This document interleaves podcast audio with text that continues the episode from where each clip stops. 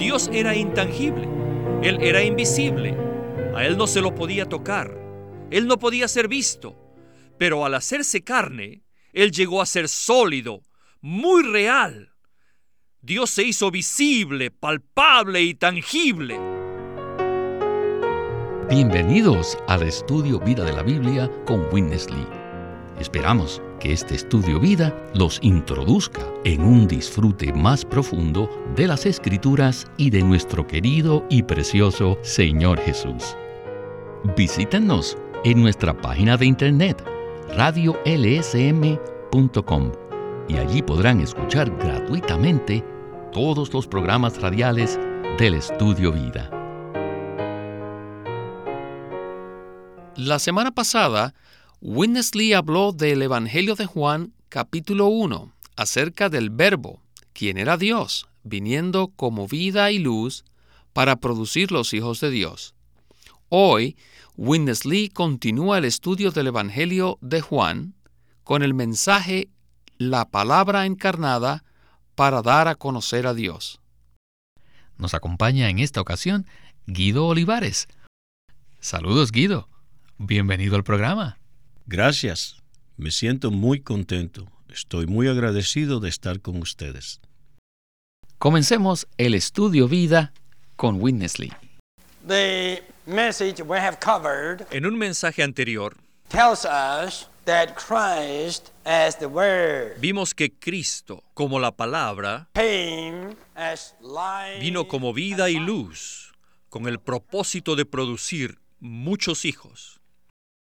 El capítulo 1 de Juan, primeramente, nos dice que Cristo, como la palabra, quien era Dios mismo, vino a nosotros como vida y como luz, resplandeciendo con el propósito de producir, esto es, de procrear muchos hijos de Dios, a fin de que Dios pueda tener un agrandamiento, para que Dios pueda tener una expresión corporativa. Esto es revelado en los primeros 13 versículos del capítulo 1 de Juan. Ahora venimos a la segunda sección del capítulo 1, que está compuesta de los versículos del 14 al 18. Esta sección nos revela que el mismo Cristo, quien era la palabra, vino como vida y luz para producir muchos hijos de Dios, que son el agrandamiento de Dios y la expresión de Dios. Dios fue encarnado, esto es, Él vino en la carne. ¿Para qué? A fin de que nosotros le disfrutemos. La primera sección del capítulo 1 nos dice que Cristo, como la palabra, vino para producir los hijos de Dios. Ahora, los hijos de Dios necesitan disfrutar de Cristo. Pero ¿cómo puede Cristo ser disfrutado por nosotros? Bueno, tenemos que ver que antes de su encarnación, Cristo era la palabra. Pero aún él mismo, como la palabra, era misterioso pero Él se hizo carne, Él se encarnó. Ahora, en la carne, Él llega a ser muy real para nosotros. Él era intangible, Él era invisible, a Él no se lo podía tocar, Él no podía ser visto. Pero al hacerse carne, Él llegó a ser sólido, muy real, muy visible, él llegó a ser palpable, Él llegó a ser tangible. Aquí el versículo 14 dice, la palabra se hizo carne y fijó tabernáculo entre nosotros. Antes de su encarnación, Dios era demasiado misterioso. Dios era intangible. Dios era invisible. Pero, por medio de su encarnación, él llega a ser carne y fija su tabernáculo entre los hombres. De esta forma, Él llegó a ser muy tangible. Él llegó a ser alguien a quien se podía tocar. La gente no solamente podía verlo, pero aún lo podían tocar. Y después el Evangelio de Juan dice, y contemplamos su gloria. Lo contemplamos. Y en su epístola, Juan nos dijo que lo palparon. Él ahora no es solamente visible, Él ahora es palpable, Él es tangible. Sin embargo, a pesar de que era tangible, aún no podíamos disfrutarlo. Pero aquí nos dice que cuando Él llegó a ser carne, Él estaba lleno. ¿Lleno de qué? Escuchen, Él no estaba lleno de doctrinas. Él no estaba lleno de dones. Él estaba lleno de gracia y de realidad. Él llegó a ser tan tangible. Él llegó a ser visible. Él llegó a ser palpable. Él estaba lleno de gracia y de realidad. Cuando Jesús estaba en la carne con los discípulos, les digo, Él era tan tangible. ¿No es así? Cada discípulo lo vio y cada uno lo tocó. ¿No es verdad? Y Él estaba en medio de ellos. Él estaba con ellos. Y todos lo vieron. Y todos lo tocaron. Y todos no solamente lo tocaron, sino que lo disfrutaron. Si usted le preguntase a Pedro, o si le preguntara a María, ¿por qué aman tanto a Jesús? ¿Por qué les gusta estar tanto en su presencia? Ellos le contestarían, no podemos decirle por qué, pero podemos decirle que mientras nos quedamos con Él, hay una clase de disfrute.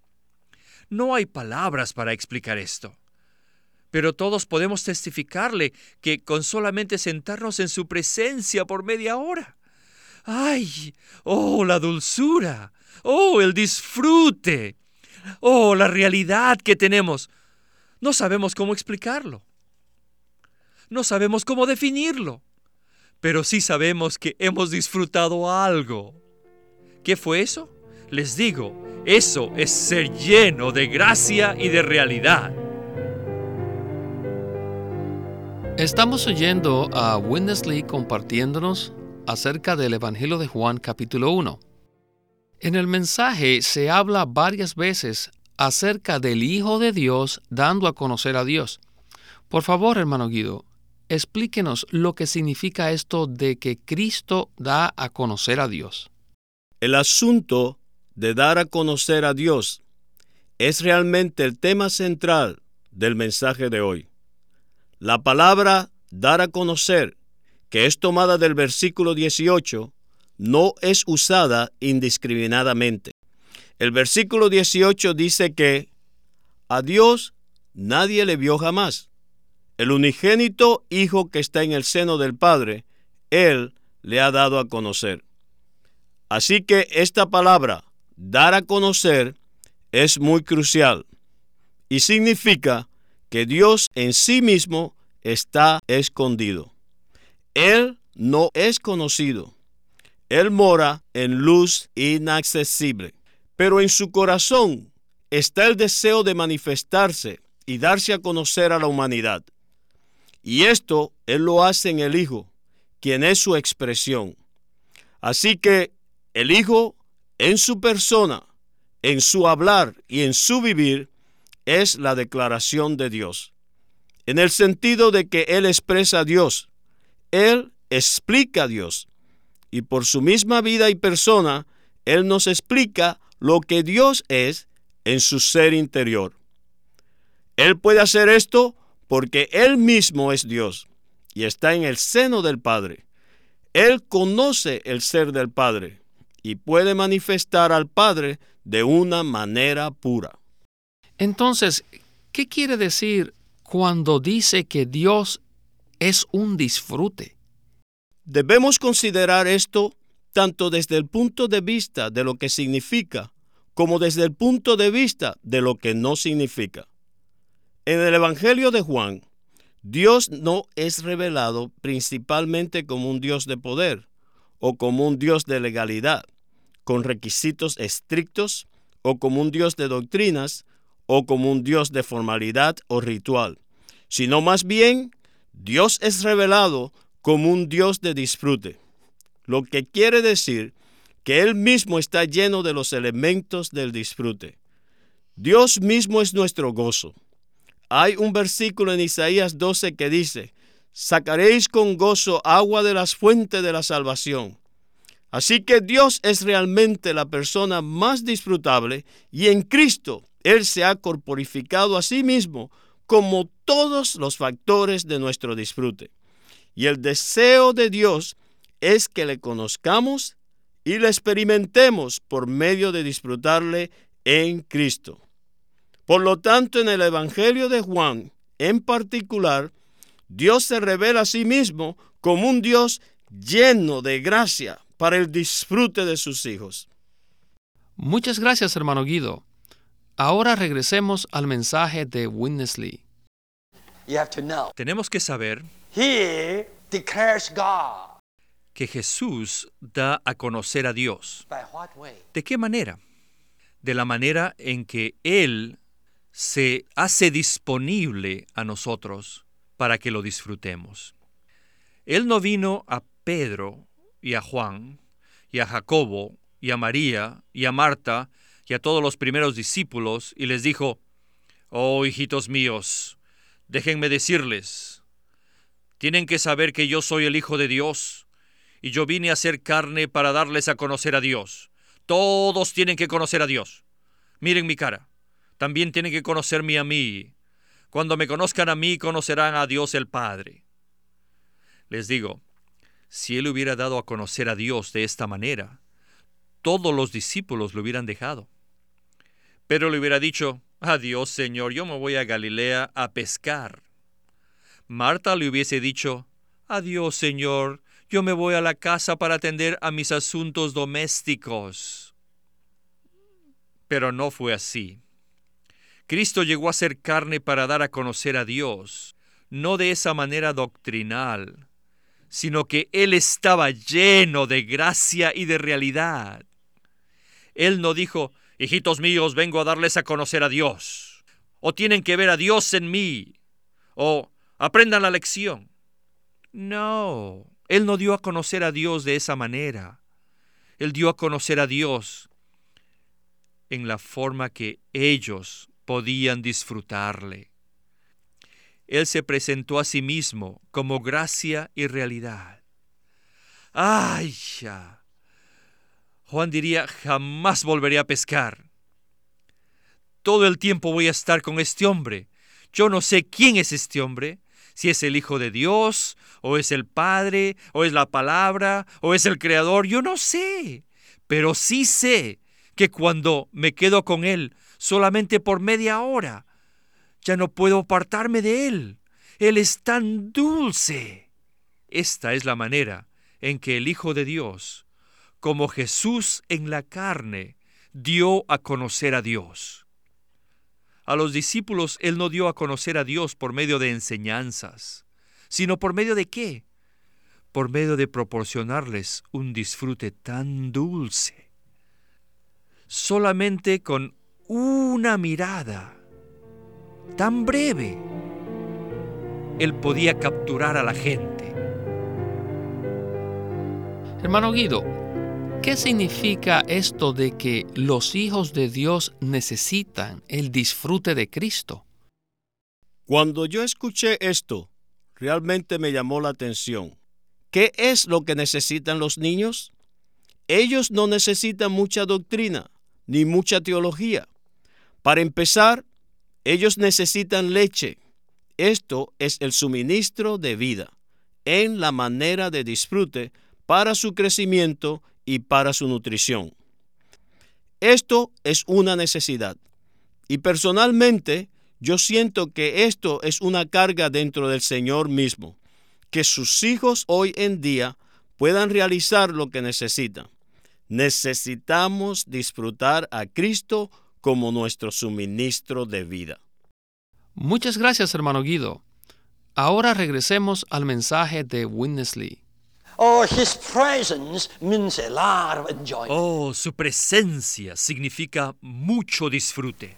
And so many early disciples all got charmed by his presence. Muchos de los primeros discípulos fueron cautivados por su presencia.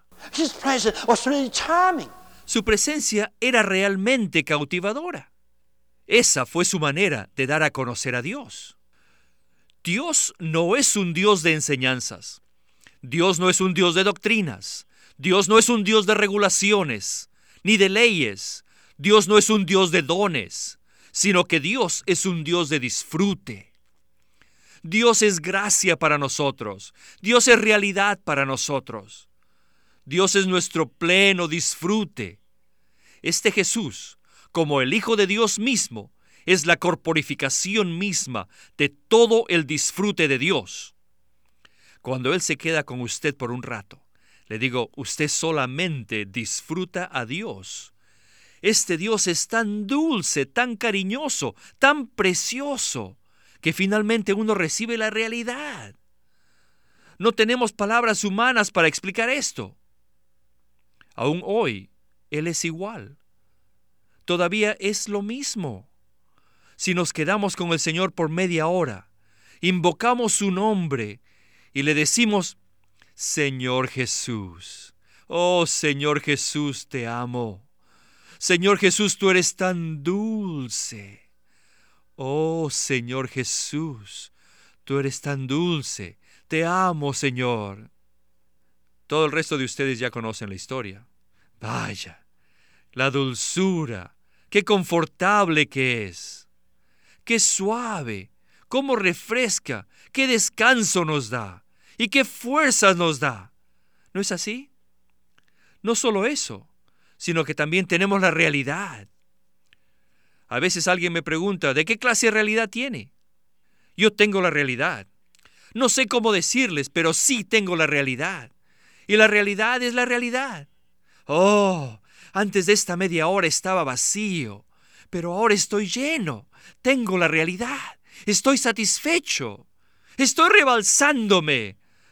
¿No es así? Esta es la manera en que el Hijo de Dios da a conocer a Dios a los seres humanos. ¿De qué manera? Por la manera del disfrute. Esto es maravilloso. Muy bien, una cosa más. El Hijo unigénito de Dios dio a conocer a Dios por medio del Verbo, la vida, la luz, la gracia y la realidad. Bueno, escuchen. El Verbo es Dios expresado. La vida es Dios impartido. La luz es el Dios resplandeciendo. La gracia es el Dios disfrutado. Y la realidad es el Dios realizado. Me gusta esta definición. Dios es plenamente dado a conocer en el Hijo por medio de estas cinco cosas. ¿Cómo podemos nosotros conocer a Dios? ¿Cómo puede ser Dios dado a conocer a nosotros? Es por medio de estas cinco cosas, que son el verbo, la vida, la luz, la gracia y la realidad. La definición común de gracia es que gracia es un favor que no es merecido. Parece que Winnesley tiene otro punto de vista concerniente a la gracia. ¿Podría comentarnos acerca de esto? Bueno, esto requiere una consideración muy cuidadosa.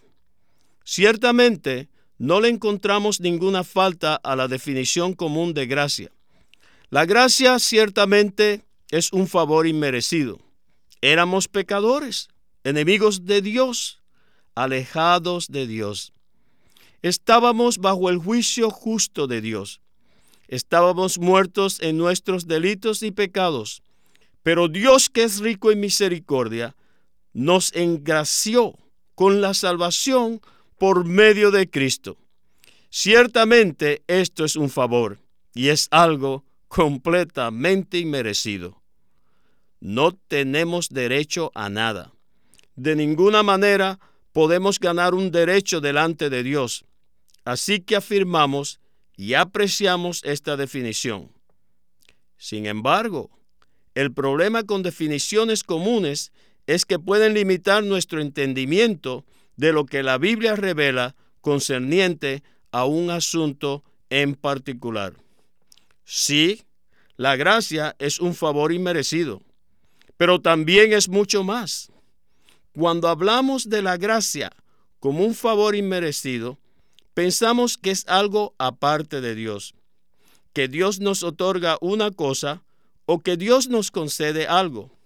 Pero el entendimiento de Juan, que por supuesto es la base para la exposición del hermano Lee en este mensaje, es que la gracia no es solamente algo que Dios hace. La gracia no es solamente algo que Dios nos da, sino que la gracia es algo que Dios es. La gracia es Dios mismo en la manera de disfrute. Pero ¿podría decirnos usted cuál es la base para llegar a esta conclusión? Vamos a ver la experiencia del apóstol Pablo y tal vez esto pueda ayudarnos un poco. En segunda de Corintios él nos dice que tenía un aguijón en la carne y que rogó tres veces al Señor para que le fuera quitado. Finalmente, él recibió una respuesta. El Señor le dijo, bástate mi gracia. Se me hace difícil creer que Pablo pudo haber sido confortado por la definición tradicional de gracia. ¿Mi favor enmerecido es suficiente para ti? Pablo tenía un aguijón penetrante, atormentándole todo el tiempo. Él necesitaba algo suave, algo que lo alentara, algo que lo suministrara, algo que lo animara, que lo confortara, algo que es realmente Dios mismo.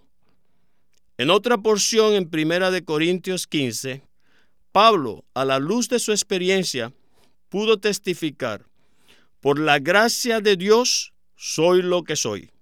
Y luego sigue diciendo, he trabajado mucho más que todos ellos, pero no yo, sino la gracia de Dios conmigo.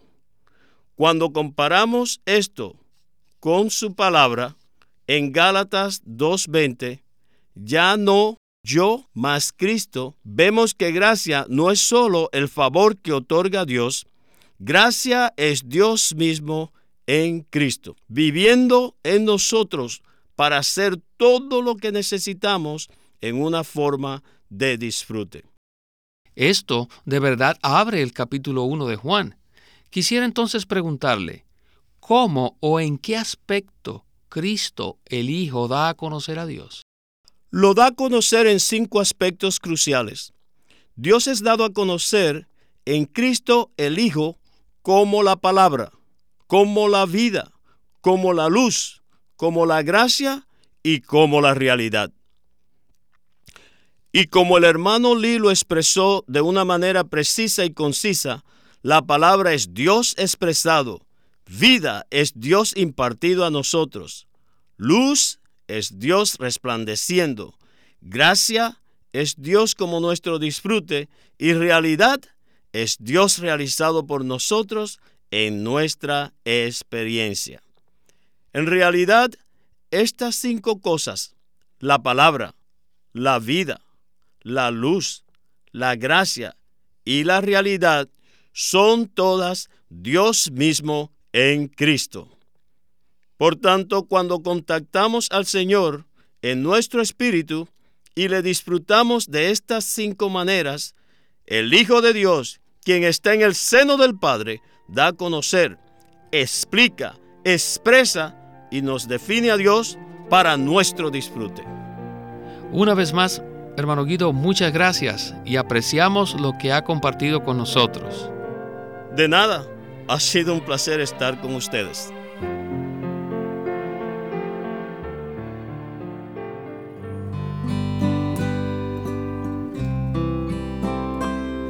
Pueden escuchar gratuitamente todos los programas radiales del Estudio Vida o leer en línea los libros del Estudio Vida en nuestra página de internet radiolsm.com.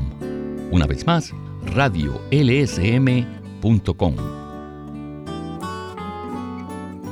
Los de corazón puro. La salvación que Dios efectúa es verdaderamente maravillosa. Y en este libro, Los de corazón puro, se nos muestra que Dios no solo desea rescatarnos de la perdición eterna, sino que también desea crecer en nosotros, transformarnos y glorificarnos, de modo que seamos su expresión gloriosa por toda la eternidad. Si hemos de disfrutar plenamente la maravillosa salvación de Dios, debemos ser quebrantados por Dios y pasar por muchas experiencias espirituales, tales como purificar nuestro corazón, confesar nuestros pecados, ser iluminados por Dios, consagrarnos a Él y vivir conforme a nuestra conciencia y aprender a servir a Dios conforme a su poder y no según el nuestro. En este libro de Witness Lee, Los de Corazón Puro, nos muestra cómo avanzar paso a paso por todas estas experiencias espirituales. Los de Corazón Puro. En este libro, Witness Lee presenta de forma práctica muchos principios básicos que abren el camino para que los creyentes avancen en su experiencia cristiana. Los de Corazón Puro por Witness Lee. El estudio Vida de la Biblia es una producción de Living Stream Ministry que presenta el ministerio de Watchman Nee y Witness Lee. Witness Lee sirvió fielmente al Señor durante más de 70 años y culminó su labor con este exhaustivo comentario de todas las escrituras llamado El Estudio Vida de la Biblia. Queremos animarlos a que visiten nuestra página de internet libroslsm.com. Allí encontrarán los libros impresos del Ministerio de Watchman Nee y Witness Lee, la Santa Biblia versión recobro con sus notas explicativas y también encontrarán folletos, himnos, varias publicaciones periódicas y libros en formato electrónico. Por favor, visiten nuestra página de internet libroslsm.com. Una vez más, libroslsm.com. O llámenos a nuestro teléfono gratuito 1-800-810-1149. 1-800-810-1149. Además, si desean, pueden comunicarse con nosotros enviándonos un correo electrónico a estudiovida.com lsm.org. Una vez más, estudiovida.lsm.org.